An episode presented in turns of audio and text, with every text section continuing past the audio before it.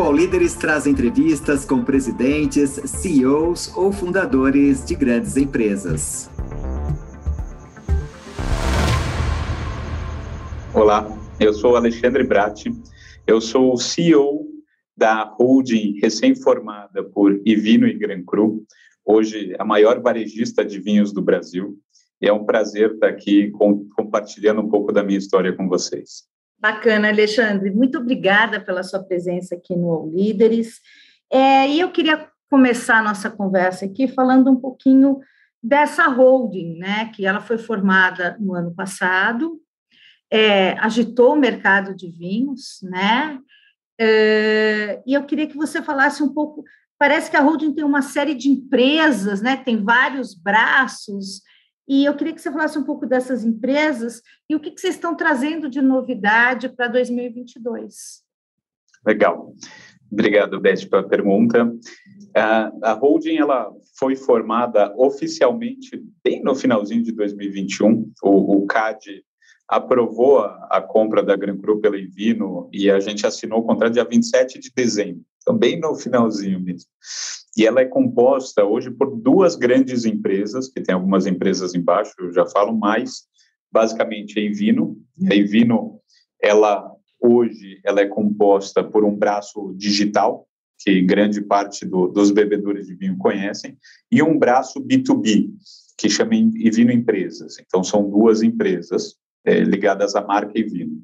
E do outro lado, a Gran Cru, que é, tem, tem um destaque muito grande no varejo, com 127 lojas, é, é o carro-chefe, é, que também tem algumas empresas, tem uma empresa de é, varejo, tem uma empresa franqueadora, a legislação exige que a gente tenha uma empresa é, franqueadora também para vender para franquias, é, e tem uma distribuidora. Então, são cinco empresas que se juntam, e, e o mais interessante dessa holding é que ela deixa de ter empresas, é, conceitualmente falando, e passa a ter marcas.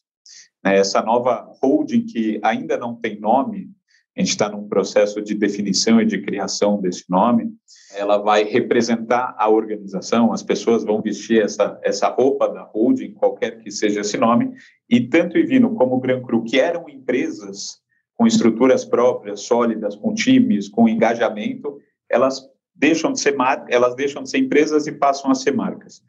É, e tem muita coisa nova chegando em, em 2022.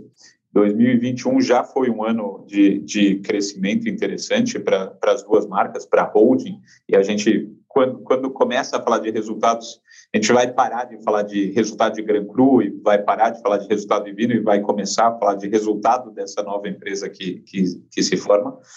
Mas 2022 a gente tem desafios interessantes. Eu vou citar alguns, porque senão a gente vai gastar todo o tempo falando dos desafios.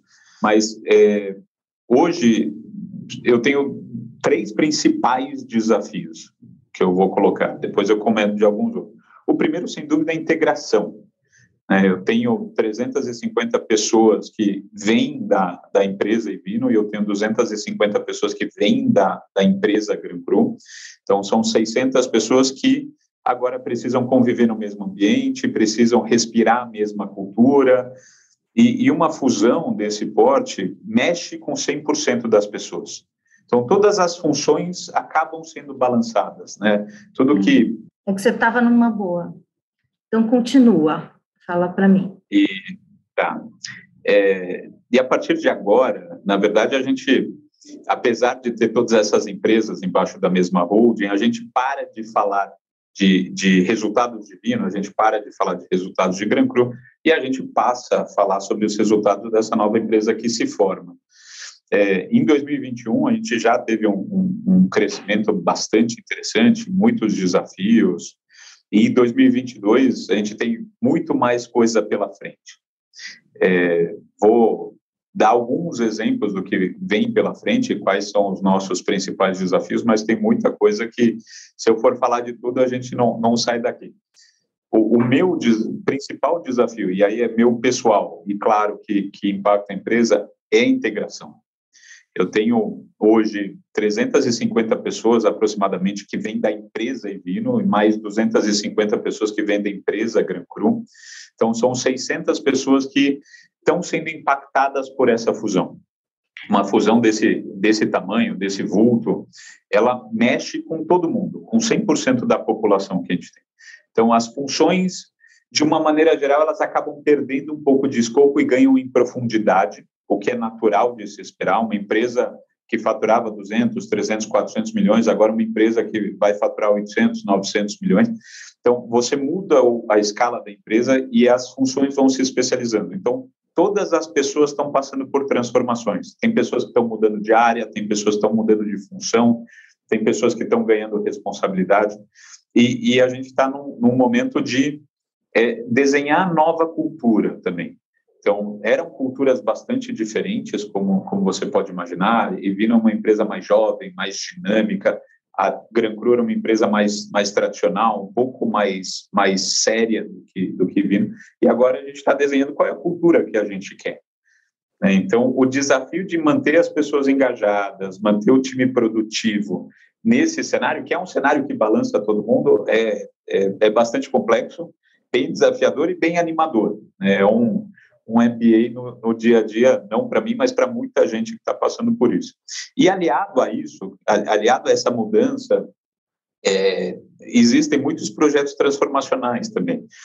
É, hoje, a, a Ivino Gran Cru, que a gente ainda não tem o nome, ela é a empresa que tem muita, muita competência tecnológica e muita competência no varejo físico e, e, hoje a gente é a única empresa que pode explorar essa omnicanalidade de uma forma bastante eficiente. Então, como que eu uso 130 lojas para vender mais no site e vice-versa? A gente já faz isso como, como Gran Cru, é, a gente já faz isso como Ivino, e agora, em 2022, a gente vai juntar essas mãos para ser a maior referência de, de omnicanalidade não no segmento de vinhos, eu acho que a nossa atuação ela vai além disso. Em, em 2022, a gente termina o ano com 160 lojas, que é um número bastante importante no varejo brasileiro, e, e a gente tem um, um, anseio e uma responsabilidade de ajudar a evolução do varejo como um todo. É, e, e, a omnicanalidade ela é muito difícil de funcionar é, do jeito que a gente opera. A gente opera vendendo em supermercado, em restaurante, com franquias, com lojas próprias, no site, clube de assinatura. Amarrar todo esse cenário, todo esse ecossistema é bastante complexo. E, e a gente está numa posição de destaque, é um diferencial competitivo nosso, essa nossa distribuição e essa nossa multicanalidade. E agora a gente vai aprofundar um pouco essa, esse nosso diferencial competitivo, amarrando bem essas pontas. E, e, vou comentar de um terceiro desafio e um, um, terceiro projeto. Depois eu comento de mais alguns, mas bem, bem de forma rápida. É, eu acho que é, é, a inteligência do uso de dados. Hoje, é, eu tenho na minha base por volta de um milhão e meio de clientes. E eles são clientes que vêm de Vino, eles são clientes que vêm de Gran Cru, e, e se, se, a gente der um passo para trás de olhar esses clientes, eu sou, no segmento de vinho, a única empresa que atua desde o cliente mais entrante, mais iniciante, até o cliente mais sofisticado. Eu tenho vinho de 20 reais, eu tenho 20, vinho de 20 mil reais. E, e, e não tem ninguém que consiga acompanhar essa jornada de maneira inteligente. Então, hoje você tem importadoras, distribuidoras, varejistas que pegam nichos, pedaços soltos desse quebra-cabeça e a gente tem o quebra-cabeça inteiro. Então, um dos nossos grandes desafios é ajudar o cliente nessa jornada que é o, o vinho. O vinho não é não é simplesmente pegar uma garrafa na prateleira, chegar em casa e beber. Ele tem, ele tem história, ele tem arte, ele tem cultura. Se você sabe a história do vinho, você toma ele e você sente coisas diferentes. Como que eu faço para pegar um, um, cliente que está experimentando, tomou um vinho de 20 reais, vai passar para 30, vai passar para 40, vai gostar? Como que eu, eu faço com que a experiência dele, dele seja realmente única, excepcional incrível para ajudar nele nessa jornada? É, é, é, uma jornada natural que acontece com, com os bebedores de vinho. Então, o paladar não regride, ele sempre vai evoluindo. E, e agora, nessa, nessa jornada que a gente tem, eu consigo ajudar de forma efetiva os clientes nessa navegação. Então, são três macro desafios, que é a integração, que é a omnicanalidade, que é ajudar o cliente nessa jornada, E tem N outros projetos, como lançamento de franquias e vino, que eu não tinha, agora a gente vai fazer nesse ano franquias e vino, é, usar melhor as franquias para atender o cliente final é, de restaurantes, não necessariamente o consumidor, mas o cliente. Então, tem, tem muitos projetos que, que vão ajudar a gente nesse, nesse crescimento, tem muitas vinícolas novas, lançamentos de produtos que a gente está tá fazendo, que vão ajudar a destacar essa balançada que a gente deu no mercado de vinhos no final do ano passado. Legal. Eu, você está falando né, dessas, dessas novidades, tem muita coisa para dentro né, da empresa que você está que 2022 vai ser um desafio e tem algumas coisas para fora para o consumidor. Mas assim, do ponto de vista de marcas, né, a gente tem uh, para nós consumidores, né, uh, o Evino é o que você falou, quer dizer, é um é um trabalho mais de entrada, né, dos entrantes e de quem escolhe o vinho ali pela pela internet, enfim. E o Gran Cru não, né? É uma marca tradicional que a pessoa está acostumada a ir lá, ou tem o Clube do Vinho Gran Cru. Eu queria saber um pouco o seguinte, quer dizer, com a holding, com a formação da holding, vocês vão manter essas marcas, mas vocês vão misturar essas histórias, né? Ou seja, eu vou lá na Gran Cru e eu vou conseguir comprar um vinho de 30 reais, de 25 reais, de 50 reais, e eu vou lá na Evino e vou comprar por online um vinho de 2 mil, 3 mil, 5 mil, 10 mil reais? Uh, a resposta rápida é não. o, as, duas, as duas empresas, até o ano passado, elas estavam fazendo um movimento de centralização. É, a Evino, ela, ela é muito focada em... Eu não vou nem falar de vinhos de entrada, mas é, é, são vinhos de, de é, oportunidade. Tem vinhos caros, tem vinhos excelentes de, de, de custos mais altos, mas são vinhos de oportunidade. Então, tem um fator promocional muito importante. E a Gran Cru ela tem um portfólio mais sofisticado na mente. O que, que as duas empresas estavam fazendo? Elas estavam se aproximando. Então, a Ivino lançou é, uma categoria chamada Produtores Renomados e, e começou a, a, invadir esse espaço mais premium. E a Gran Cru ela começou a, a lançar vinhos um pouco mais de entrada e, e, e acessar um espaço mais massivo. Então, as duas que eram muito, muito bem segmentadas começaram a fazer esse movimento de centralização. Agora, com as duas juntas, a gente vai voltar ao espaço que era anterior. A segmentação e o posicionamento das marcas tem que ficar mais claro. Não significa que não vai haver sobreposição, mas é uma sobreposição planejada e pequena. Mas a Evino tem o seu espaço e a Gran Cru tem o seu espaço. Para os clientes, isso tem que ficar mais claro. É claro que quando você tem empresas separadas e você quer crescer, você tem que se movimentar. Com empresas juntas, eu não posso mais fazer esse movimento, senão eu estou confundindo o meu cliente. Ter o portfólio da Evino dentro da Gran Cru é, vai fazer com que eu tenha canibalização de receita, porque um cliente que entra numa loja para comprar um vinho de 110 reais vai comprar um vinho de 30 reais e ele não está esperando aquela experiência. Então, eu vou confundir um pouco o cliente. A mesma coisa do, do outro lado. Se eu estou no site da Evino buscando uma promoção, uma oportunidade, e eu não tenho isso, eu frustro a experiência do cliente. Então, a gente vai manter as duas marcas, são duas marcas muito fortes e muito consolidadas nos seus segmentos, no seu público específico, e a gente vai deixar mais claro. E vai ter uma camada intermediária, que é uma zona cinzenta, que normalmente vai ter, que, que são os produtos que a gente está chamando de produtos multiplataforma. Então, ele vai transitar em Evino, ele vai transitar em supermercado, ele vai trans, transitar em restaurantes e vai transitar no site da Gran Cru e nas lojas da Gran Cru também. Então, é, tem 17 categorias de produto, essa é uma delas. Depois tem exclusivos de um site, exclusivos de outro site, exclusivos de um canal B2C, só Gran Cru, exclusivos de off-trade, de supermercados. A gente tem 17 categorias para deixar a história um pouco mais complicada. Mas isso, a, a complexidade da multicanalidade, da omnicanalidade exige isso, que a gente tenha um controle muito forte. Porque para a gente conseguir ter essa harmonia entre os canais, eu preciso ter um controle de preços muito rígido. Então, não posso ter é, um produto que está numa franquia da Gran Cru e um produto que está no site da Evino, e a Evino faz 50% de desconto. porque senão a franquia vai sofrer. Então, quanto mais canais eu tenho um produto, menos flexível eu sou é, com aspectos promocionais. Por outro lado, o contrário, se eu estou só em um canal, se eu só estou no site da Ivino, só estou no site da Gran Cru, eu posso sim ser mais promocional, porque eu não estou impactando o ecossistema. Uhum.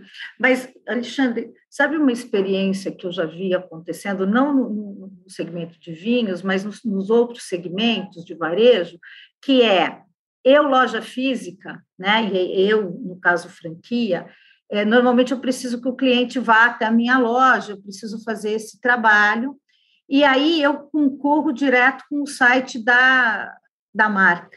E aí eu acabo fazendo o mesmo preço da loja porque o cliente viu na, na, no site um preço menor ou promocional. Isso. Vocês têm, vocês, principalmente a Gran Cru, que é uma, uma empresa que já tem as franquias formatadas e já tem seus franqueados, como é que funciona essa relação franqueado hoje Gran Cru e Vino? Tá. O primeiro, todos os preços são iguais. Se você entrar hoje num site ou numa loja, os mesmos produtos vão estar promocionados e com a mesma carga de promoção. Então, não pode haver essa, essa disparidade. É porque é muito fácil você entrar numa loja, tirar o telefone do bolso e pesquisar esse item e falar, ó, mas aqui no site está mais barato. É, tiveram muitas empresas que sofreram disso. Adicionalmente a isso, todas as franquias e lojas podem vender pelo site e serem comissionadas por isso. Então, se uma loja está com um cliente lá dentro e não tem algum determinado produto, ela não vai perder a venda. Ela vende pelo site, ela coloca o código dela. No site você tem espaço de colocar código de vendedor e código de loja. Então você garante que você tem as mesmas condições e você vai ser remunerado por isso. É super delicado esse equilíbrio de preços e, e a gente é, normalmente faz até ao contrário. O preço do site por de desenho acaba sendo um pouquinho mais caro do que o preço das lojas até para incentivar que o cliente vá na loja. Né? Eu, quer, eu prefiro que o cliente vá na loja, que tenha uma experiência mais completa, que tenha um, uma imersão maior no mundo do vinho. Isso faz com que, de novo, que o relacionamento dele com a, com a bebida seja diferente. É, é, mais quente, né? A Gran Cru, em específico, ela se fez em torno de relacionamento pessoal se fossem lojas, franquias ou restaurantes, eram os canais prioritários da Gran Cru, você sempre tinha alguém falando para o consumidor sobre o vinho. A, a Ivino, por outro lado, como ela é mais digital, ela não tinha essa figura. Então, é, é um relacionamento mais frio. E a gente quer manter Gran Cru com um relacionamento mais quente e Vino com um relacionamento mais frio, porque é, esse é o DNA das marcas. E a gente não vai mexer no DNA das marcas. Mas esse, esse conflito de preços, ele é sempre estressado e, e eu acho que a gente gerencia ele muito bem dentro do nosso, nosso ecossistema. E aí a gente tem um ponto que sempre dá ruído, que são os supermercados. Quando a gente vende itens no supermercado, a gente acaba tendo menos controle sobre, sobre ações promocionais do supermercado. A gente tem bastante controle, a gente tem robôs que ficam monitorando o preço eh, de uma forma contínua, mas vez ou outra acontece, isso estressa todo, toda a nossa rede, e o que, que a gente faz cada vez mais é ter portfólios diferentes. Então, o que eu vendo em supermercado tem muito pouco do que eu vendo em lojas. Na loja, evidentemente, eu preciso ter um sortimento muito maior, eu tenho 600, 800 rótulos numa loja. Supermercado não tem espaço, não tem interesse em ter 600, 800 rótulos, né? Então, para supermercado, a gente vende 20, 30, 40, Desses, vamos supor, 40 rótulos, 30 eu não tenho na loja, e 10 vão ser essa camada de multiplataforma, que vão ser os itens que vão transitar entre todas as plataformas e que eu preciso desenvolver marca. Então, são as marcas mais fortes, são as marcas mais conhecidas, que faz sentido eu ter no supermercado, porque ele ajuda no desenvolvimento da marca, e que leva clientes na loja, porque são, são marcas fortes. Mas é super delicado esse equilíbrio. Você pegou num, num ponto bem nevrálgico Pois é, porque preço, preço de vinho é uma coisa importante, né, para a gente e tudo. E aí você estava falando de supermercado, e eu andei pesquisando um pouquinho, de quatro, quatro de cinco garrafas de vinho importadas são vendidas em supermercado, é uma coisa impressionante, né? É, e aí, o que, que eu fiquei pensando nisso exatamente? Quer dizer, essa concorrência com supermercados, quer dizer, não, não é só, não são só vocês que vendem para supermercados, né? A gente imagina que tem aí, um, um, eles têm uma grande uh, gama de fornecedores. E aí, uh, quais são os planos que vocês têm para enfrentar essa concorrência e para aumentar esse market share? Ou seja, deve ter um, uma estratégia de vocês de, de ter mais vinhos da holding dentro dos supermercados, já que é onde se vende mais os vinhos importados, não? Sim, é, sim 80% dos vinhos importados são vendidos em supermercado, é um número absurdo de alto, né? É, todo mundo vai em supermercado e quando vai no supermercado aproveita para comprar uma garrafa ou outra. É, a gente, nem Ivino, nem Gran Cru tem um histórico muito forte de relacionamento com supermercados. É, não fazia parte da estratégia de nenhuma companhia até muito recentemente. Então, a, a, a Gran Cru tinha um braço de restaurantes muito fortes, mas não de supermercado. E com a pandemia, 2020, é, essa estratégia mudou, porque os canais presenciais sumiram. Não tinha mais loja aberta, não tinha mais restaurante aberto, então, os canais, esses um pouco mais frios de, de relacionamento de vinho com a pessoa, foram as alternativas para crescer. Então, em 2020, é, a Gran Cru criou um braço de key accounts de supermercados e, e, começou a investir. O ano passado, 2021, a gente cresceu 300% nesse braço sobre o que a gente já tinha feito em 2020, que já foi um número expressivo. E aí vindo também também começou nesse, nesse canal, nessa estratégia, nesse, nessa aceleração de supermercados. É, hoje, eu posso dizer que a gente tem muito crescimento para fazer, a gente ainda é pouco representativo. O braço B2B em 2022, ele vai representar mais ou menos 25% do faturamento da empresa. É, a gente deve faturar, provavelmente a gente vai entrar um pouquinho mais para frente, mas o nosso plano é faturar por volta de 800 milhões de reais. A gente tem 450 vindos de braços digitais, sites, confrarias, e mais ou menos 170, 180 vindo de, de B2B. Esse B2B ele é dividido em dois, no on-trade, que é, são restaurantes onde a pessoa consome no lugar que compra, por isso que é o on-trade, né, ele consome no lugar, e 50% é off-trade, que ele compra e leva, que são padarias, empórios, supermercados. Isso, até dois anos atrás, o off-trade representava 8% do canal. E agora ele chegou a 50%.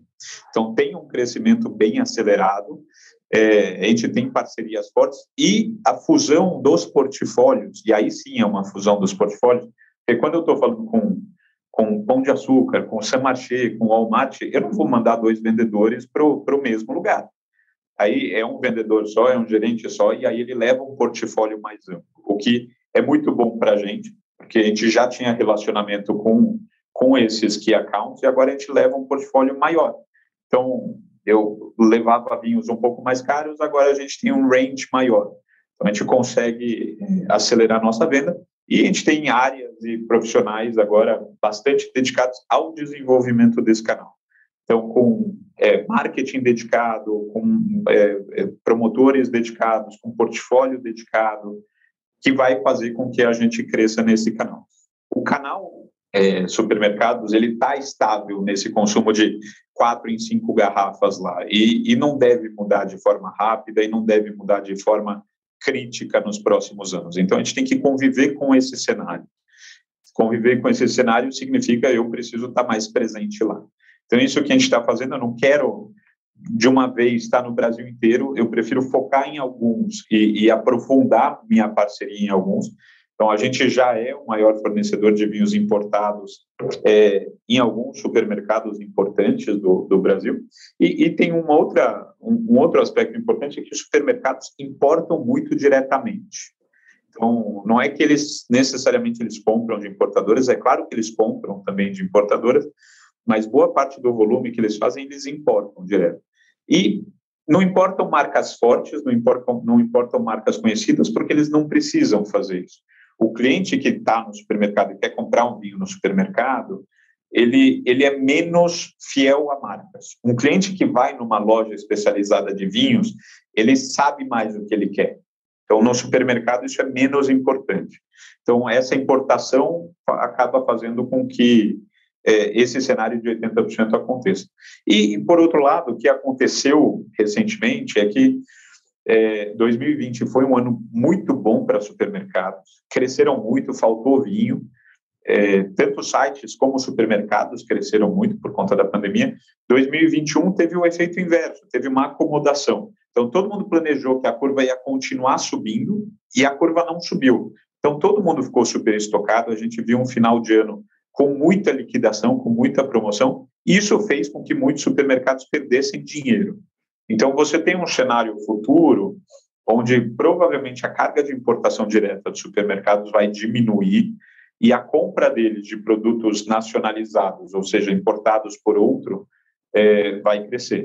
Então, a gente está acreditando nisso e a gente está é, reforçando os nossos laços com, com, boa parte dos grandes supermercados que a gente acredita que a gente tem uma oferta de valor única para eles. E você acha que esses, esse, você me falou o seguinte, Beth, a gente passou de 8% para 50%, né? Você acha que esses 50% vão continuar agora em 2020 nos próximos anos, ou a gente vai voltar para um cenário mais parecido com o que a gente tinha antes da pandemia? Não, acho que ele vai continuar crescendo, o, a participação do off-trade dentro do, do, do B2B. Uhum. Porque é, para você vender você vende para um supermercado, você precisa abrir 150 clientes restaurantes para ter um volume parecido dependendo do supermercado. Então, é um esforço desproporcional. A gente não fazia isso é, anteriormente por falta de controle eu não conseguia controlar o preço. E, e, hoje a gente tem tamanho, a gente consegue ter um poder negocial onde eu consigo controlar melhor as ações promocionais do supermercado. Negociar com o supermercado sempre é mais complexo, porque eles têm um poder de barganha muito grande. Então ele vai falar: eu vou comprar teu vinho e eu faço o que eu quiser com teu vinho. Então tá bom. Então eu não vou vender para você. Eu consigo hoje falar que eu não vou vender. O maior supermercado é, que a gente vende não representa nem 2% do meu faturamento. Então, eu consigo pegar o supermercado e falar, não, não vou vender para você esse vinho porque eu, eu preciso ter controle. E antes eu não conseguia. É, e, e, isso faz com que esses 50% vão virar 55%, vão virar 60%, porque eu ainda tô, sou pequeno nesse, nesse segmento de supermercados. É, o, o, o, bolo inteiro vai crescer, né? A minha participação em supermercado vai crescer, assim como a minha participação em restaurantes vai continuar crescendo. Só que um cliente significa muito mais aqui em supermercado do que aqui em restaurantes. Uhum. Então, imagino que a gente vai é, estacionar em algum lugar entre 65% e 75% de participação de off-trades dentro do meu braço B2B. Perfeito. Mas isso é uma imaginação, é um devaneio meu. Você, uh, você falou bastante da. A gente tem um cenário pré-pandemia e um cenário pós-pandemia em relação ao consumo de vinho, né? Uh, como é que você acha? Eu queria que você fizesse também um histórico, já que vocês você está bastante tempo nesse ramo. É, quais foram as principais mudanças desse mercado de vinhos nos últimos anos? Pensando o seguinte, pensando cinco, seis anos antes da pandemia, porque não adianta a gente fazer só esse recorte da pandemia, porque ele é um recorte é, que tira um pouco do cenário todo. Né? Então, eu queria que você olhasse o cenário quais foram as mudanças que a gente teve. Legal. Então, antes de mais nada, acho que o, o mercado de vinhos no Brasil ainda é muito incipiente. Ponto. Esse, esse é o pano de fundo a gente consome menos de 3 litros per capita no Brasil, que comparado com qualquer país que tenha alguma cultura de vinho, a gente está muito aquém. É, o brasileiro médio consome menos de uma taça por mês, né? e é muito focado em vinhos nacionais. Se a gente voltar 15 anos atrás, é, a gente tem um crescimento no consumo per capita bom. A gente vem crescendo 15%, 20% ao ano. Só que a base era muito pequena. Então, crescer 15%, 20% ao ano é nada. É muito pequeno. A gente sai de 1,9 litros per capita para 2 litros per capita. Então, é, o, o, incremento é muito pequeno e, e, tem sido devagar, mas é um mercado que vem crescendo. É, é um mercado que vem crescendo, é um mercado que vem se sofisticando. É, vale um parênteses aqui de que o vinho nacional tem ganhado, ganhado bastante destaque. É, hoje a gente tem espumantes incríveis feitos no Brasil e, e, com renome internacional. Até poucos anos atrás a gente não tinha. É, e agora a gente começa a desenvolver outros vinhos. A gente começa a ter vinhos tintos e vinhos brancos também de, de, de renome internacional. A gente ainda tem um, um problema de é, custo-benefício para o vinho brasileiro, salvo em espumantes, que isso é mais tranquilo, mas que se eu for gastar 100 reais num vinho nacional e num vinho importado, normalmente você vai ter uma diferença de qualidade. Mas o, o, o mercado está evoluindo. E, e, mais recentemente, o, eu posso afirmar que o relacionamento do brasileiro com vinho mudou. A gente teve nos últimos anos, e aí sim, impulsionado pela pandemia, a gente teve um, um ingresso de mais ou menos 3 milhões de novos bebedores, que estavam em casa, né? E, e, o momento de estar em casa com gastronomia, com é, assistindo séries, ele pede um vinho. É, você não vai, ou pode até, mas não é o comum, você não vai abrir uma vodka em casa para tomar sozinho, você não vai abrir um gin em casa para tomar num jantar com, com o marido ou com o esposo, você não vai, mais dificilmente também, é, ficar tomando cerveja sozinhos, porque cerveja é, é uma bebida mais social quando você sai, então, o vinho ele estava muito apropriado para esse momento, né? Então, as pessoas ficaram em casa e elas aprenderam a beber vinho. Então, foi um momento muito especial para para a categoria de vinhos, que a gente saiu de 2,1 litros, que a gente tinha em 2019, para 2,7 litros. Então, teve um crescimento de 30% no consumo de vinhos per capita, que era um crescimento que não existia até então. Né? Ele foi o dobro de um crescimento histórico, o triplo de um crescimento histórico. E, e essas pessoas que começaram a tomar vinho, elas continuaram tomando vinho. Então, a gente, 2021, não teve esse crescimento de 30%, mas ainda assim teve um leve crescimento. Então, a gente não perdeu o que a gente conquistou, isso já, já é incrível. Tem muita evolução ainda que a gente tem que fazer. O vinho, por alguns fatores, ele, ele demora para entrar no, no dia a dia das pessoas e, com certeza, preço é um fator importante. Você quer entrar no, no, no mercado de vinhos, é, você vai começar tomando um vinho de 20, 30, 40 reais para um, uma cultura que é uma cultura cervejeira que paga dois reais e meio numa latinha de cerveja. Então você tem um, um, abismo grande aqui, diferente de outros países. Se você vai na Europa, você acha uma garrafa de um vinho bom por dois euros e você acha uma cerveja por um euro.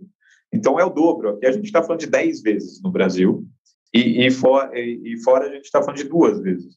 Então, esse é o maior incentivo e essa é a maior barreira que a gente tem para é, realmente que o consumo seja, seja mais amplo.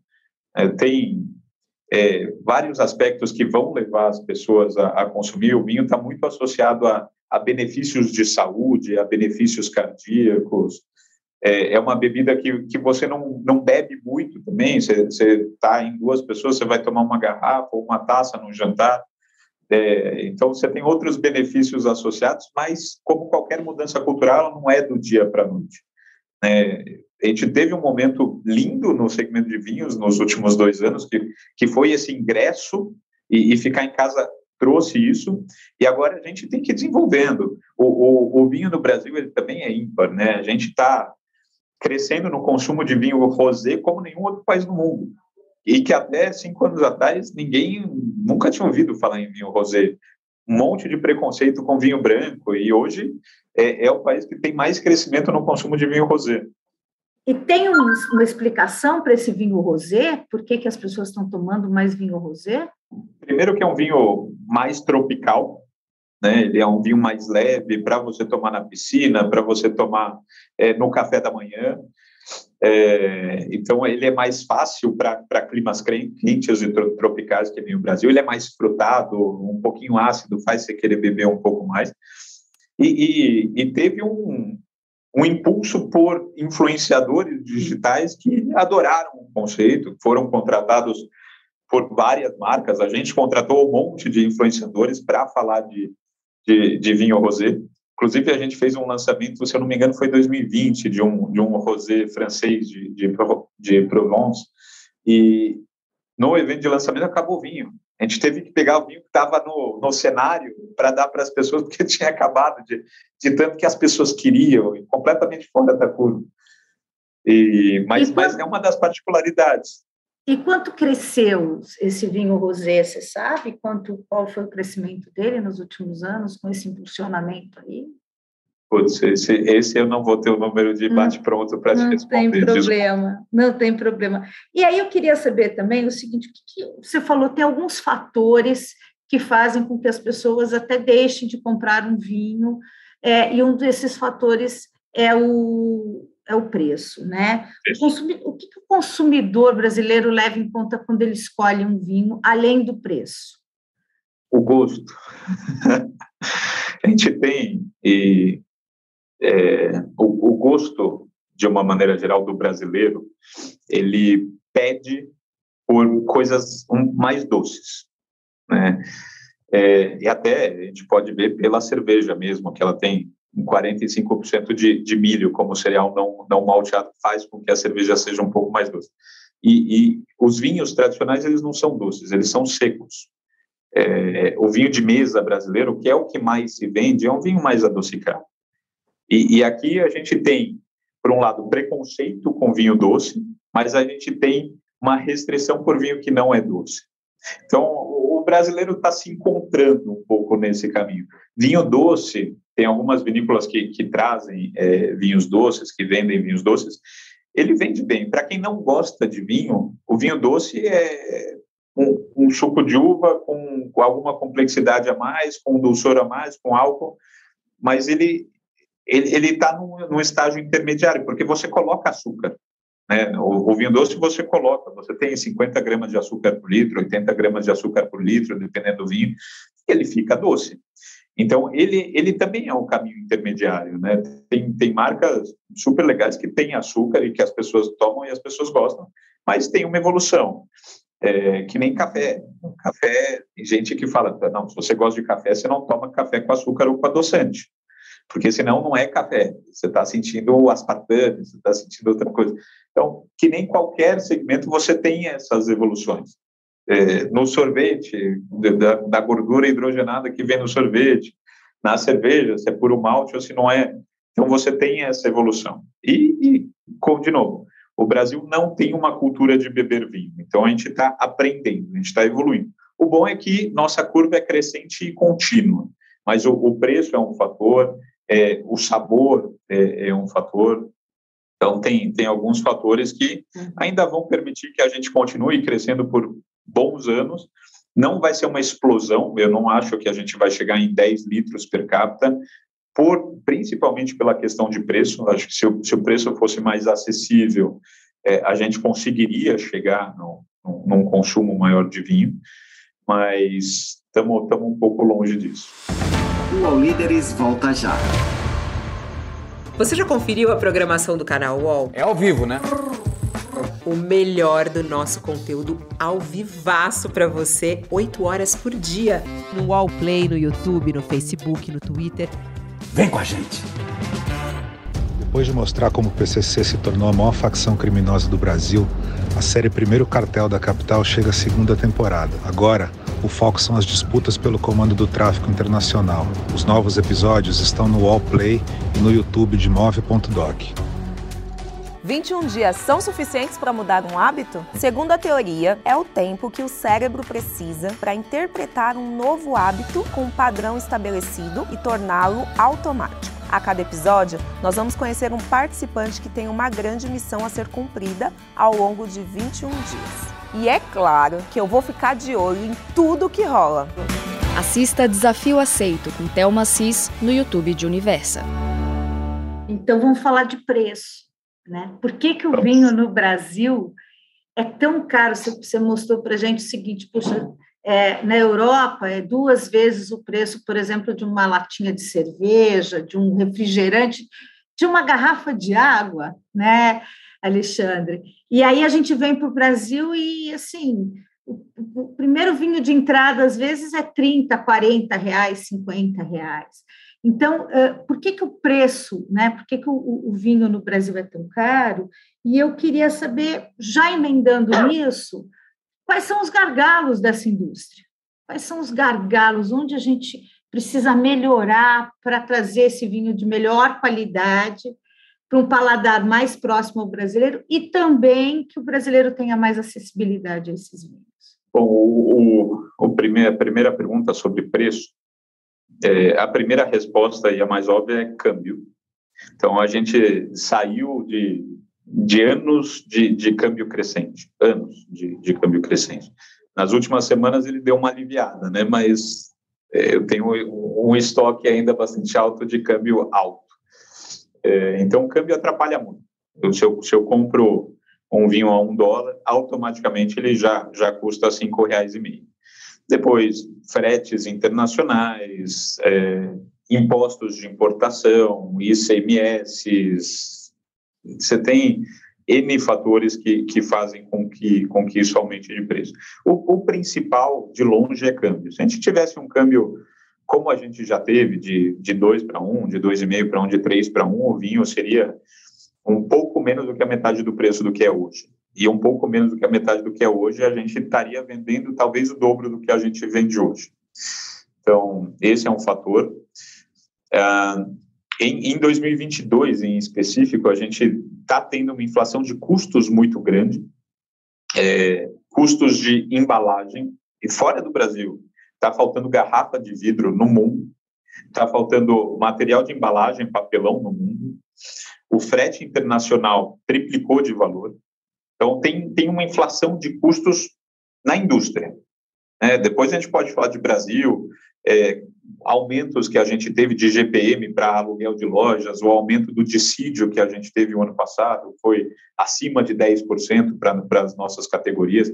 Então, você tem uma inflação de custos importante que o reflexo é preço. Gente, durante a pandemia, a gente tentou não aumentar preços, e, e a gente conseguiu não aumentar preços porque a gente negociou muito bem com as vinícolas. A gente chegava para as vinícolas, vinícola, é, eu vou fazer 50% do volume que eu tinha previsto. Ou você me aumenta, me abaixa o preço em 15%, que aí eu consigo manter o volume. E é verdadeiro isso. E, e, e eles aceitaram, porque eles estavam vendo um cenário onde o mundo inteiro estava parando de comprar. E essa reação de crescimento do, do segmento no Brasil, ela não aconteceu em outros países do mundo. Muitos países do mundo, o consumo diminuiu. E aqui o consumo aumentou, por questões culturais, evidentemente. Então, eles viram no Brasil como uma forma de, de levar produtos que começaram a sobrar de China, começaram a sobrar dos Estados Unidos e a gente absorveu uma parte desse volume. Mas a gente tinha que ter preço, porque o câmbio ia subindo. Se aumentasse o preço num momento de pandemia, de crise econômica, ninguém ia tomar. Então, a gente conseguiu, conseguiu ter essas parcerias para manter é, o preço. E, e, o que acontece com a indústria, além de, de dessas questões de custo, você tem a questão da uva, né, do, do cultivo, da produção. É, a gente acompanhou o que aconteceu na, na, na, região de Borgonha, de Bordeaux, esse ano, de geadas completamente inesperadas e fora do padrão, que acabaram em algumas regiões com 80% do, do, do cultivo de uva. E, e, essa escassez faz com que o produto fique mais caro. Não, não tem o que fazer. É, como a gente depende de plantação, e no vinho, diferente de, outros, de outras bebidas e alimentos, você depende da região onde a uva foi plantada. Isso não acontece em nenhum outro produto, né? Mas um vinho de Borgonha tem que ser plantado em Borgonha e se der uma geada lá, você fica sem vinho em Borgonha. Você não tem esse trânsito de pegar a uva dos Estados Unidos e levar para ser engarrafada no Canadá e não, não, não existe isso.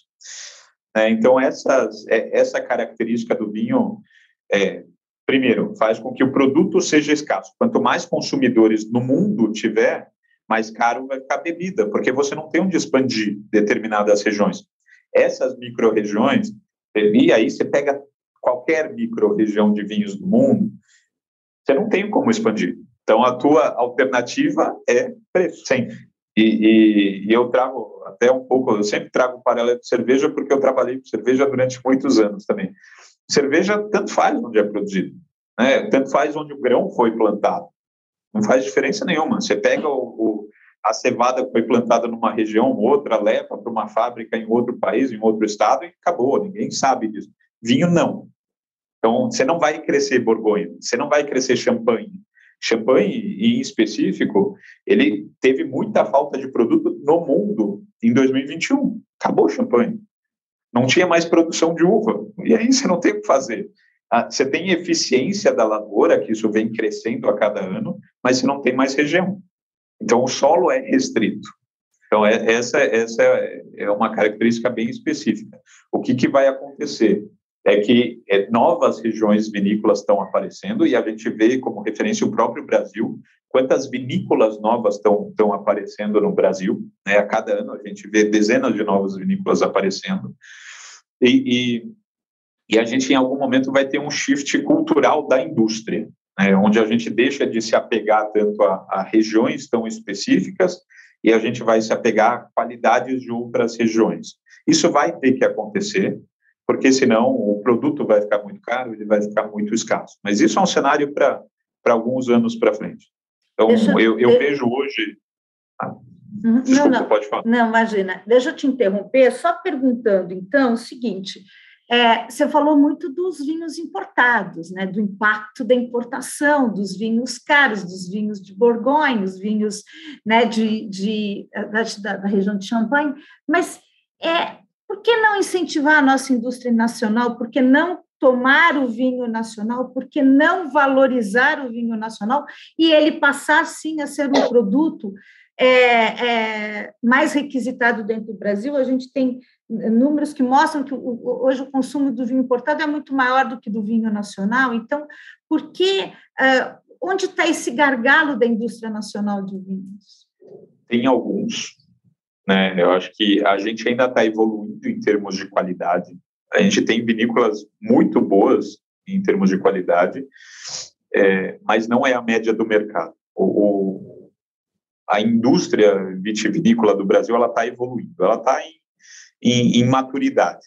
Então, não, não dá para comparar ainda é, um vinho brasileiro de um vinho argentino, de um vinho chileno, salvo algumas exceções, mas vamos falar de média. E o custo ainda é, como, como a gente comentou antes, ele ainda é alto se a gente comparar com, com outros países. E até por questão de escala, a gente não tem muita escala no Brasil. Então, com menor escala, faz com que o custo seja mais alto. A gente tem que incentivar, sim, no, em 2021, na Gran Cru, a gente colocou uma vinícola nacional a mais do que a gente já tinha dentro do nosso portfólio. Eu acho que a gente tem a responsabilidade, agora na holding de Vino e Gran Cru, cada vez mais essa responsabilidade de é, divulgar, de fazer a curadoria, de levar o vinho nacional para mais e mais pessoas. Então, eu tenho hoje um motor de vendas muito bom, e, e, eu não tenho em nenhum lugar escrito que isso é só para vinho importado. Em nenhum lugar. O, o, meu espumante mais vendido é da Cave Geise, que, que é um espumante incrível. A gente tem uma linha exclusiva da, da, da Grand Cru, que é a Vitória Geise, que vende muito bem. Inclusive, é, a gente tem problema de escassez. Eu não consigo comprar tudo que eu vendo. Então, esse, esse é um dos, dos issues do, da indústria nacional.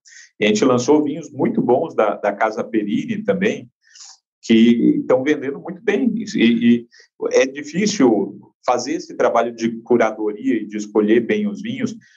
É, e, e, tem uma questão conceitual também, porque até pouco tempo atrás o Brasil fazia vinhos que queriam ser vinhos argentinos, que queriam ser vinhos chilenos.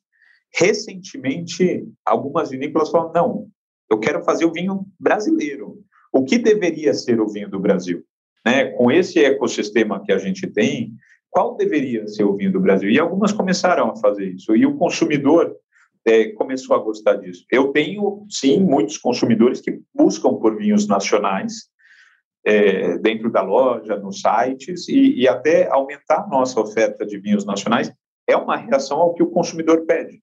Eu, a gente está sempre muito atento ao que o consumidor pede e ah, quer vinho nacional, então a gente vai atrás de vinhos nacionais. A gente ajuda a desenvolver o vinho, inclusive, no, no caso da Casa Perini, é, a gente ajudou ativamente no processo de desenvolvimento do vinho, que foi, foi muito interessante, sobre aquilo que a gente entendia que, que o consumidor ia querer e que era o, o que deveria ser o vinho brasileiro. É, na Ivino, a gente também tem, tem vinícolas brasileiras importantes e, e, e de crescimento de vendas. Tem, uhum. É, tem, ainda tem, tem espaço para crescer, a gente ainda tem que melhorar essa questão de custo. O vinho brasileiro, por princípio, deveria ser mais barato do que o vinho importado, é, como a gente vê no resto da indústria, mas a gente precisa ter volume para conseguir chegar, chegar nesse, nesse custo-benefício.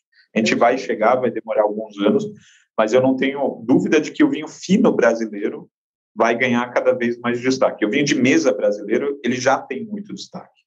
É, se a gente for pegar a, o corte do ano passado, ano passado vinhos importados cresceram, o vinho de mesa brasileiro caiu, e o vinho fino brasileiro ele foi, ele caiu pouco, né, dentro dentro do contexto. Então ele foi bem intermediário, mas ele ele é quem mais acho que tem espaço para crescer dentro do contexto como um todo. Legal. A gente estava, você falou para mim ali atrás, né, da, da escassez das garrafas de vidro, né? Isso vai continuar em 2022? E aí eu também vou te emendar uma provocação que é: vinho em lata de alumínio funciona? É, vou começar pela segunda. o vinho em lata ele funciona muito bem, mas ele, ele é uma proposta diferente para alguém que quer essa proposta. Ele não é para ser um vinho fino, ele não é para ser um vinho sofisticado, ele é para ser um vinho prático, ele é para ser um vinho que você vai levar para a praia, você vai levar com um cooler para a piscina. Ele é mais doce, ele é gaseificado, ele é feito para você tomar na lata.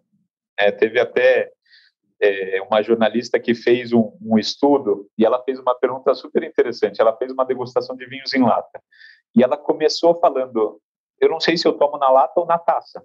E, e, e aí ela optou por tomar na taça os vinhos de lata. É, aí depois eu estava falando com ela, eu falei, eu não faria isso, porque o vinho em lata foi feito para você tomar na lata.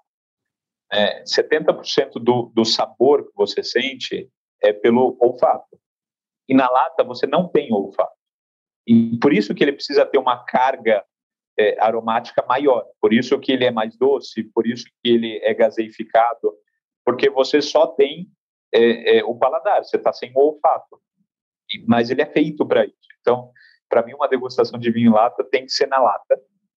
E é uma experiência diferente. Ele é quase que uma outra categoria dentro do vinho, se a gente for chamar de vinho. Ele é quase um drink de vinho e, e menos um vinho em si. Mas é, são vinhos. Você tem vinho branco, você tem vinho rosé, você tem vinho tinto.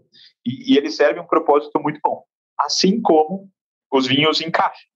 É, vinho em caixa, os, os wine in bags, wine in boxes, que são caixas de 3 litros, de 5 litros, para você deixar na geladeira por um mês, eles funcionam muito bem também. E eu acho que eles têm. Esse é mais subaproveitado do que o vinho em lata. Porque quando você vai num restaurante e você pede um vinho em taça, você pode ter esse mesmo vinho com a mesma qualidade numa caixa de 5 litros. E você pega uma taça e acabou, está resolvida a vida do cliente. Então, isso já acontece. A gente tem vinhos muito bons em caixa na Europa e, e no Brasil a gente tem algum sobre isso.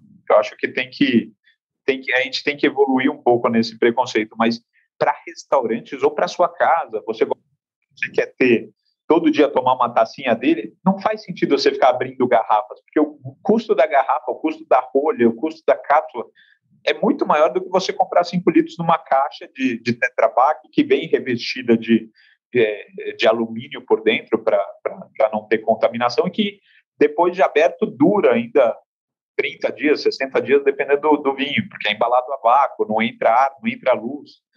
Então, acho que tem um espaço muito interessante para embalagens alternativas. Se eu vou vender muito vinho é, em caixa pelo site, provavelmente não. Mas eu devo vender ele muito para restaurantes no meu braço B2B. Por outro lado, vinho em lata eu vou vender muito no site, porque é para o consumidor final. Vou vender no braço B2B provavelmente nada. Então, você tem segmentos diferentes da população e, e, pela nossa multicanalidade, a gente consegue atender todos eles. E sobre as garrafas, é, não é alguma coisa de curto prazo. É, 2021 a gente teve até incidentes com fábrica de vidro na Argentina, uma, uma fábrica queimou e demora seis meses para fazer uma fábrica de, de, garrafa de vidro voltar a funcionar. e novas fábricas demandam investimento de 500 milhões de dólares. É um negócio massivo. Então, tem pouca gente querendo investir. É, claro que a pandemia trouxe gargalos e concentrações específicas, por isso faltou. Mas a gente está vendo um cenário onde vai faltar de forma contínua garrafas. Então, as embalagens alternativas vão funcionar muito bem. É, na Europa, você já tem muito vinho em, em garrafa PET. No, no, Brasil é proibido ter, ter, bebida alcoólica em garrafa PET, salvo algumas que têm liminares bastante, bastante antigas. É, mas é um caminho que a gente pode, pode evoluir. Claro, depende do, da qualidade do vinho, depende da percepção do vinho. E aí, para dar uma, um, um, pouco de sabor nisso, né? Só da gente falar de folha ou de screw cap nas garrafas de vinho, você já tem um preconceito gigantesco. É, tem muita gente que fala, não, se é screw cap, eu não tomo, porque é um vinho ruim. Eu só tomo se for de rolha. E tem rolha natural, tem rolha sintética. Mas são os preconceitos que vêm é, do passado, da história, né? Hoje você tem vinhos muito bons que são screw cap e, e que não atrapalham em nada a qualidade do vinho. Né? A rolha de cortiça natural que tem, permite uma oxigenação, que, que é, mantém o vinho, vinho melhor, é, podia ser verdade. Hoje você tem muita tecnologia, até atrás de rolhas sintéticas, de, de screw cap, que, que fazem com que os vinhos sejam muito bons. E você tem vinhos muito bons e muito caros com screw cap, você tem vinhos muito bons e muito caros com rolha sintética. E, e, e, eu tenho vinhos no nosso portfólio que só a rolha custa mais de 2 euros. Então, imagina o impacto disso para o consumidor final. Mas são vinhos de sabe, mil reais, de 800 reais. A rolha é caríssima.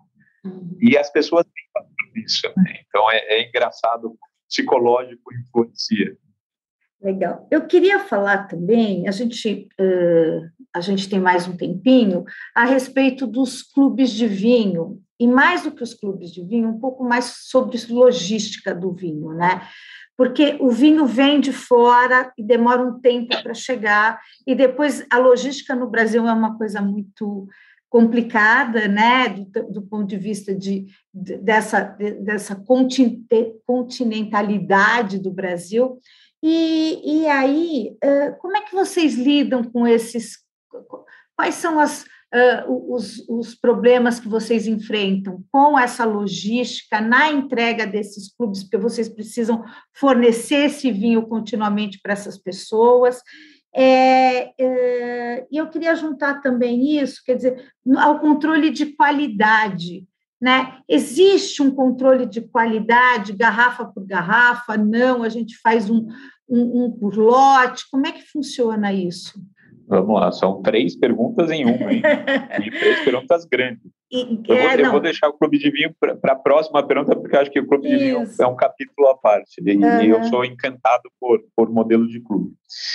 É, a logística, sim, é, é bastante custoso dentro do nosso do nosso modelo de negócio.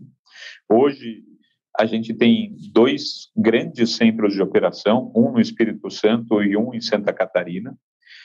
É, a gente está, com, com a fusão das duas empresas, a gente está fazendo um, um, reembaralhamento de como vai ficar, porque cada uma é, atende um público específico. O CD de, de Espírito Santo ele foi desenhado para atender consumidor final. Então, caixas menores, é, fracionado, o CD é mais para pegar garrafas do que para pegar caixas. Em Santa Catarina, a operação ela foi desenhada mais para o B2B. Então, são caixas fechadas, paletizadas normalmente, menos picking de garrafas. Então, cada um tem, tem um foco. Pela história, né? Espírito Santo é onde ficava a Ivino e Santa Catarina é onde ficava a Gran Cru. Então, pelo desenho de cada uma das empresas, a gente, a gente acabou indo por esse caminho. E agora a gente vai usar essa expertise de uma forma cruzada. Então, toda a parte digital vai para o Espírito Santo e toda a parte B2B vai para vai Santa Catarina. E aí a gente consegue ter as expertises mais dedicadas àquele, àquele modelo de negócio. O CD, o desenho do CD, a arquitetura dele é diferente. A forma como os operadores operam é diferente. Mas, tirando essa complexidade do CD, da operação, é, a logística de, de, entrega hoje não é mais um eixo. É, a gente tem é, parceiros logísticos, a gente tem embalagens homologadas, a gente tem tanta coisa que faz com que a gente não tenha índices de quebra e, e que nossa entrega seja rápida. Funciona muito bem. Mas o, o, o próxima, a próxima barreira é usar mais as lojas para fazer o abastecimento dos consumidores. Então, o cliente pede no site em Manaus e ele quer receber em 30 minutos, a loja vai mandar para ele. Vai custar mais caro, evidentemente, que mandar do CD, mas a loja que vai mandar para ele. Porque a loja tem esse papel também de fazer um abastecimento para o consumidor via omnicanalidade. Então, tanto o site da Gran Cru como o site da Evino vão estar ligados em todas as lojas, e o consumidor de Recife, de Natal, de Belém, de, de Manaus, a gente tem loja, a gente finaliza esse ano com lojas em 26 das 27 capitais, mais Distrito Federal, mas a gente tem loja em 80 cidades. E, e o cliente lá vai poder receber da loja. E, e, é, esse é o diferencial da omnicanalidade que eu falei, respondendo a primeira pergunta lá atrás, né, onde a gente consegue ter uma experiência melhor para o cliente. Receber um vinho no, na qualidade certa, no momento certo, em 30 minutos na tua casa, em Manaus, é, ninguém faz isso. E a gente consegue fazer isso. E hoje a gente é o único que consegue fazer isso pela nossa capilaridade de loja. É, em termos de qualidade de produto, foi, foi uma pergunta que você fez. A gente não tem como fazer isso garrafa por garrafa, que representaria abrir garrafa por garrafa, mas a gente faz lote por lote. É, isso a gente tem que fazer.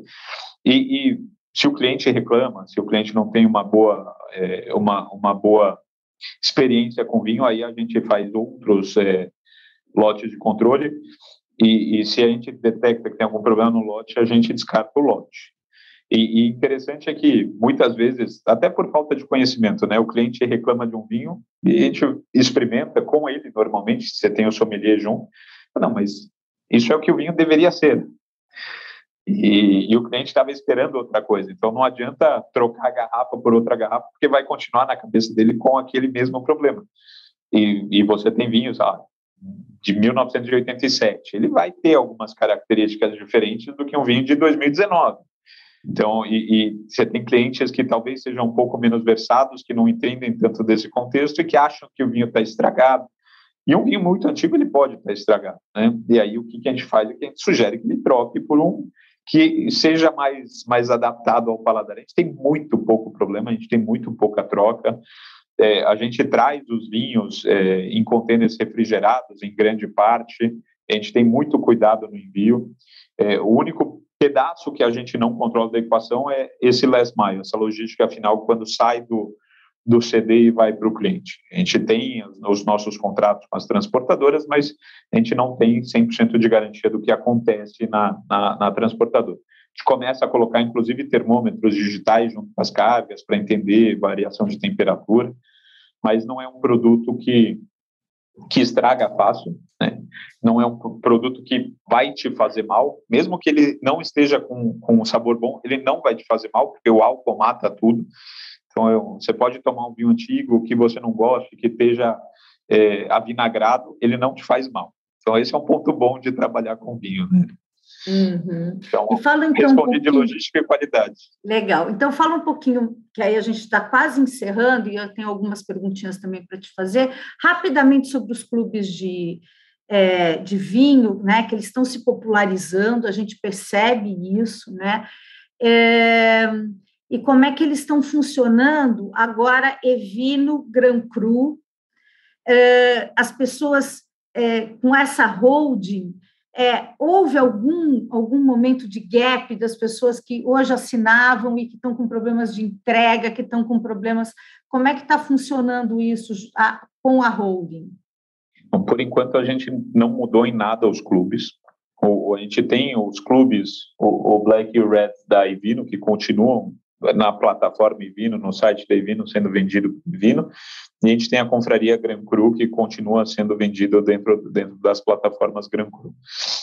É, a gente deve sim fazer uma movimentação nos clubes para que eles estejam mais próximos. E o que, que isso quer dizer? Que provavelmente a gente vai aumentar a amplitude de ofertas nos, no, nas duas plataformas, para ter a mesma oferta. Hoje a gente tem um modelo muito vencedor que é derivado de Gran Cru, é, que é um modelo de, de assinatura flexível. Então, se hoje você assina e você vai receber três garrafas por mês, antes de você receber, você vai receber uma mensagem falando: ó, esses são os três vinhos que vão na sua seleção. Você gostaria de trocar algum deles? Então, para quem não gosta de vinho branco, tira o vinho branco, coloca um rosé. Para quem não gosta de um carmené, tira o carmené, coloca um, um cabernet sauvignon. É, e por que, que a gente fez isso? Porque o primeiro, o, o primeiro motivo de cancelamento de clubes é eu não gostei do vinho que eu recebi. O vinho nunca é ruim, mas a pessoa pode não gostar. Não tem nada a ver com a qualidade do vinho. O segundo motivo de cancelamento é eu deixei de ver custo-benefício, que tem a ver com receber vinhos que você não, não, não liga, não gosta. E tem um quarto motivo, o terceiro é estou super estocado, mas tem um quarto motivo que é eu prefiro escolher meus próprios vinhos. Então, permitindo que a pessoa troque, eu continuo fazendo curadoria e eu estou dando a flexibilidade para ela criar o seu próprio custo-benefício. Então, a gente vai levar esse modelo que, que é derivado de Gran Cru para os clubes da Ivino também, porque isso se provou um, um sucesso absurdo. A gente saiu de uma média de. A gente tinha é, 3 mil, 2.500 clientes por mês, de uma forma meio que estática, e a gente chegou a quase 20 mil em 12 meses. Então, teve um crescimento absurdo, com cancelamento muito baixo, porque hoje, para quem toma duas, três garrafas de vinho por mês, não tem por que não assinar. Porque é, é o melhor custo-benefício que você pode ter, que é, é onde você tem o maior desconto. Você escolhe o vinho que você vai receber e você recebe no conforto de casa. Você ainda ganha benefício de ter 15% de desconto nas lojas, no site, etc. Então, ficou um ecossistema muito forte para o cliente. É, e, e, claro, a gente vai aproximar, vamos levar essas funcionalidades de, de, de flexibilidade para os clubes da Evino e vamos levar a, a variedade um pouco da, da, expansão de portfólio para os clubes da Gran Cru. Então, esse, é, com certeza, é, um, é um, um, lugar onde eu quero trabalhar nos próximos meses, que eu vejo uma, uma oportunidade incrível. Ninguém faz isso. É, a gente foi o primeiro a fazer isso. Além de clube de vinhos, a gente tem clube de crédito para quem quer escolher. Então, você assina um clube de 500 reais por mês. Você paga 500 reais e você gasta esses 500 reais como se fossem 660 reais. Então, para quem toma vinho e quer escolher, quer ir na loja escolher, pode assinar o crédito, ter benefícios, ou pode assinar vinho, ter benefícios, e, e isso é único no mercado. Eu não tenho dúvida de que muitos outros clubes vão querer imitar isso, porque essa é a evolução do clube. Você trata o cliente de forma única, cada um faz o seu valor agregado. Porque não adianta eu querer te mandar um vinho branco se você não toma vinho branco. Não, não adianta eu querer te mandar um vinho argentino se você só gosta de velho mundo. Então, você vai fazer isso. Eu vou te sugerir, porque eu tenho a obrigação de te sugerir, né? Quem assina um clube quer essa sugestão. E hoje, quase 25% dos meus clientes fazem alguma troca nos vinhos. Não porque hum. os vinhos são ruins de jeito nenhum, mas porque ele prefere algum outro. Bacana. Vamos tentar, já começando a encerrar, e aí eu queria falar um pouquinho sobre Brasil, né? A gente vai viver um ano eleitoral, a gente está no momento hoje de, é, de, de, crise né, fiscal, cenário de alta de juros, inflação elevada. É, como é que você avalia esse cenário brasileiro no, impactando os negócios uh, aí do mercado e também da, da, da holding? E, e, enfim, eu queria que você fizesse uma avaliação para mim de, de, do cenário político-econômico que a gente está vivendo agora e impacto nos negócios. Vamos lá. É, primeiro que o Brasil e o brasileiro são super resilientes, né? Jogo de cintura é o que, que não falta para a gente. O, o, o cenário ele já começou a impactar, não só é, e no Gran Cru, mas, mas toda, todo o mercado. Começando pela alta de juros, então é, a gente tem linhas de crédito, a gente tem linhas de financiamento, isso faz com que custe mais caro. Uma, uma desaceleração da economia num produto supérfluo, ele tem impacto grande. Né? E o que a gente vê é uma desaceleração da, da economia.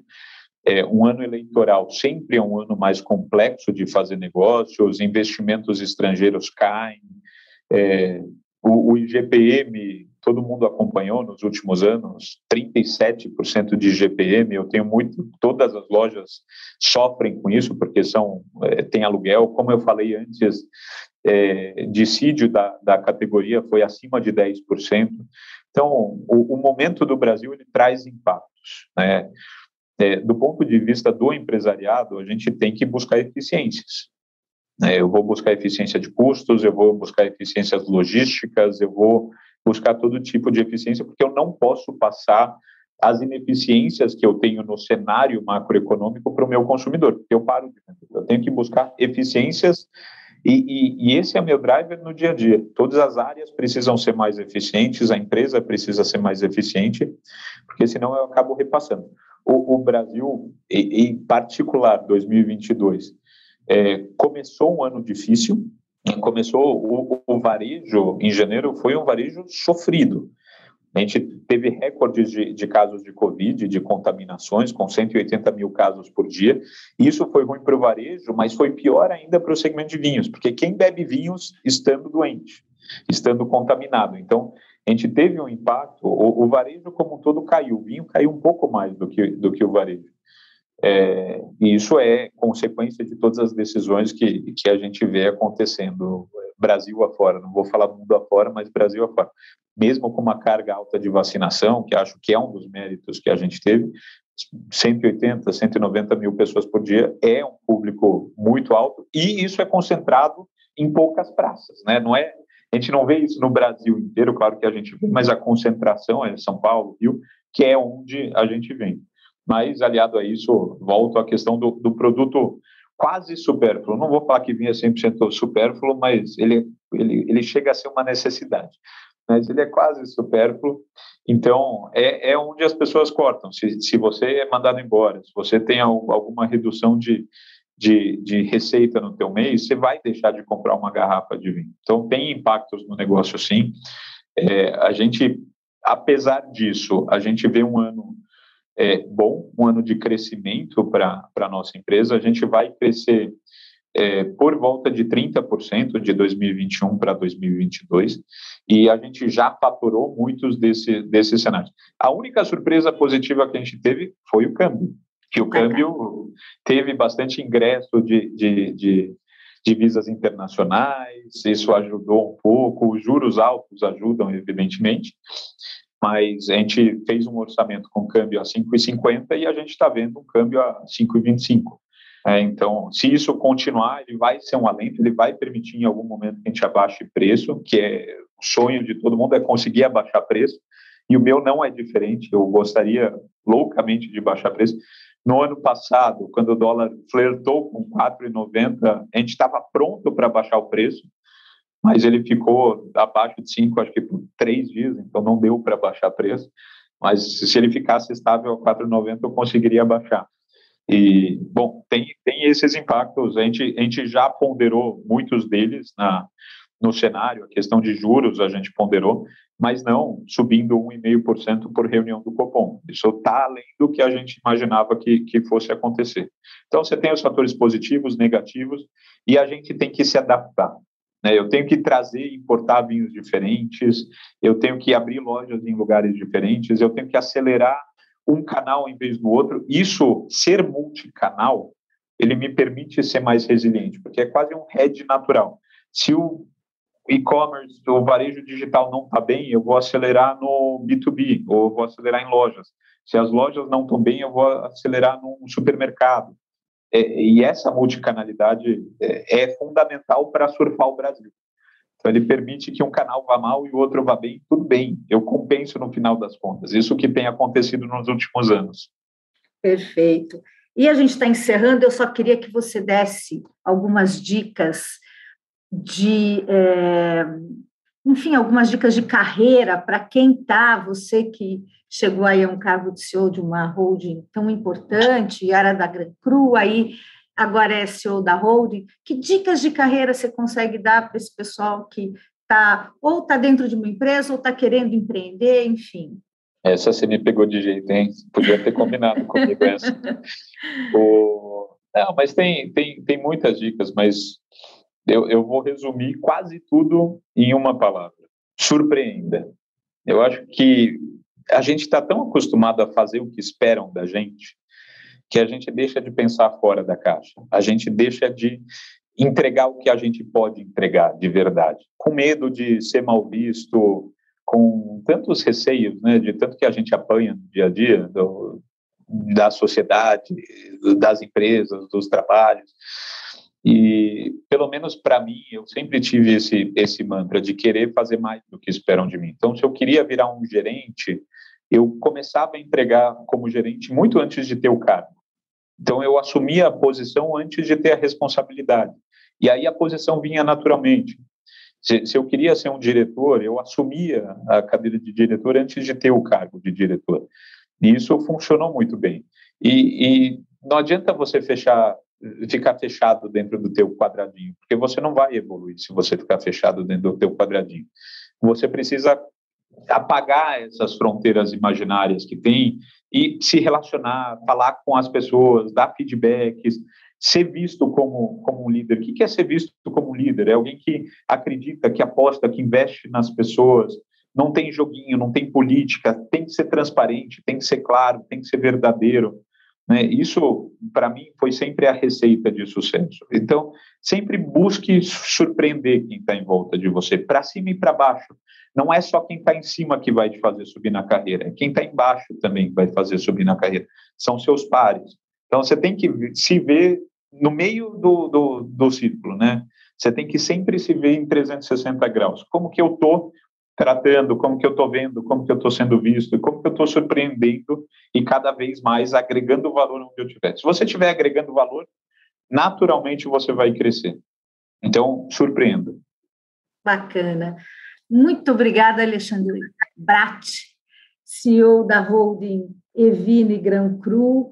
O All Líderes agradece a sua participação. Obrigado, Beth. Um prazer estar aqui com vocês.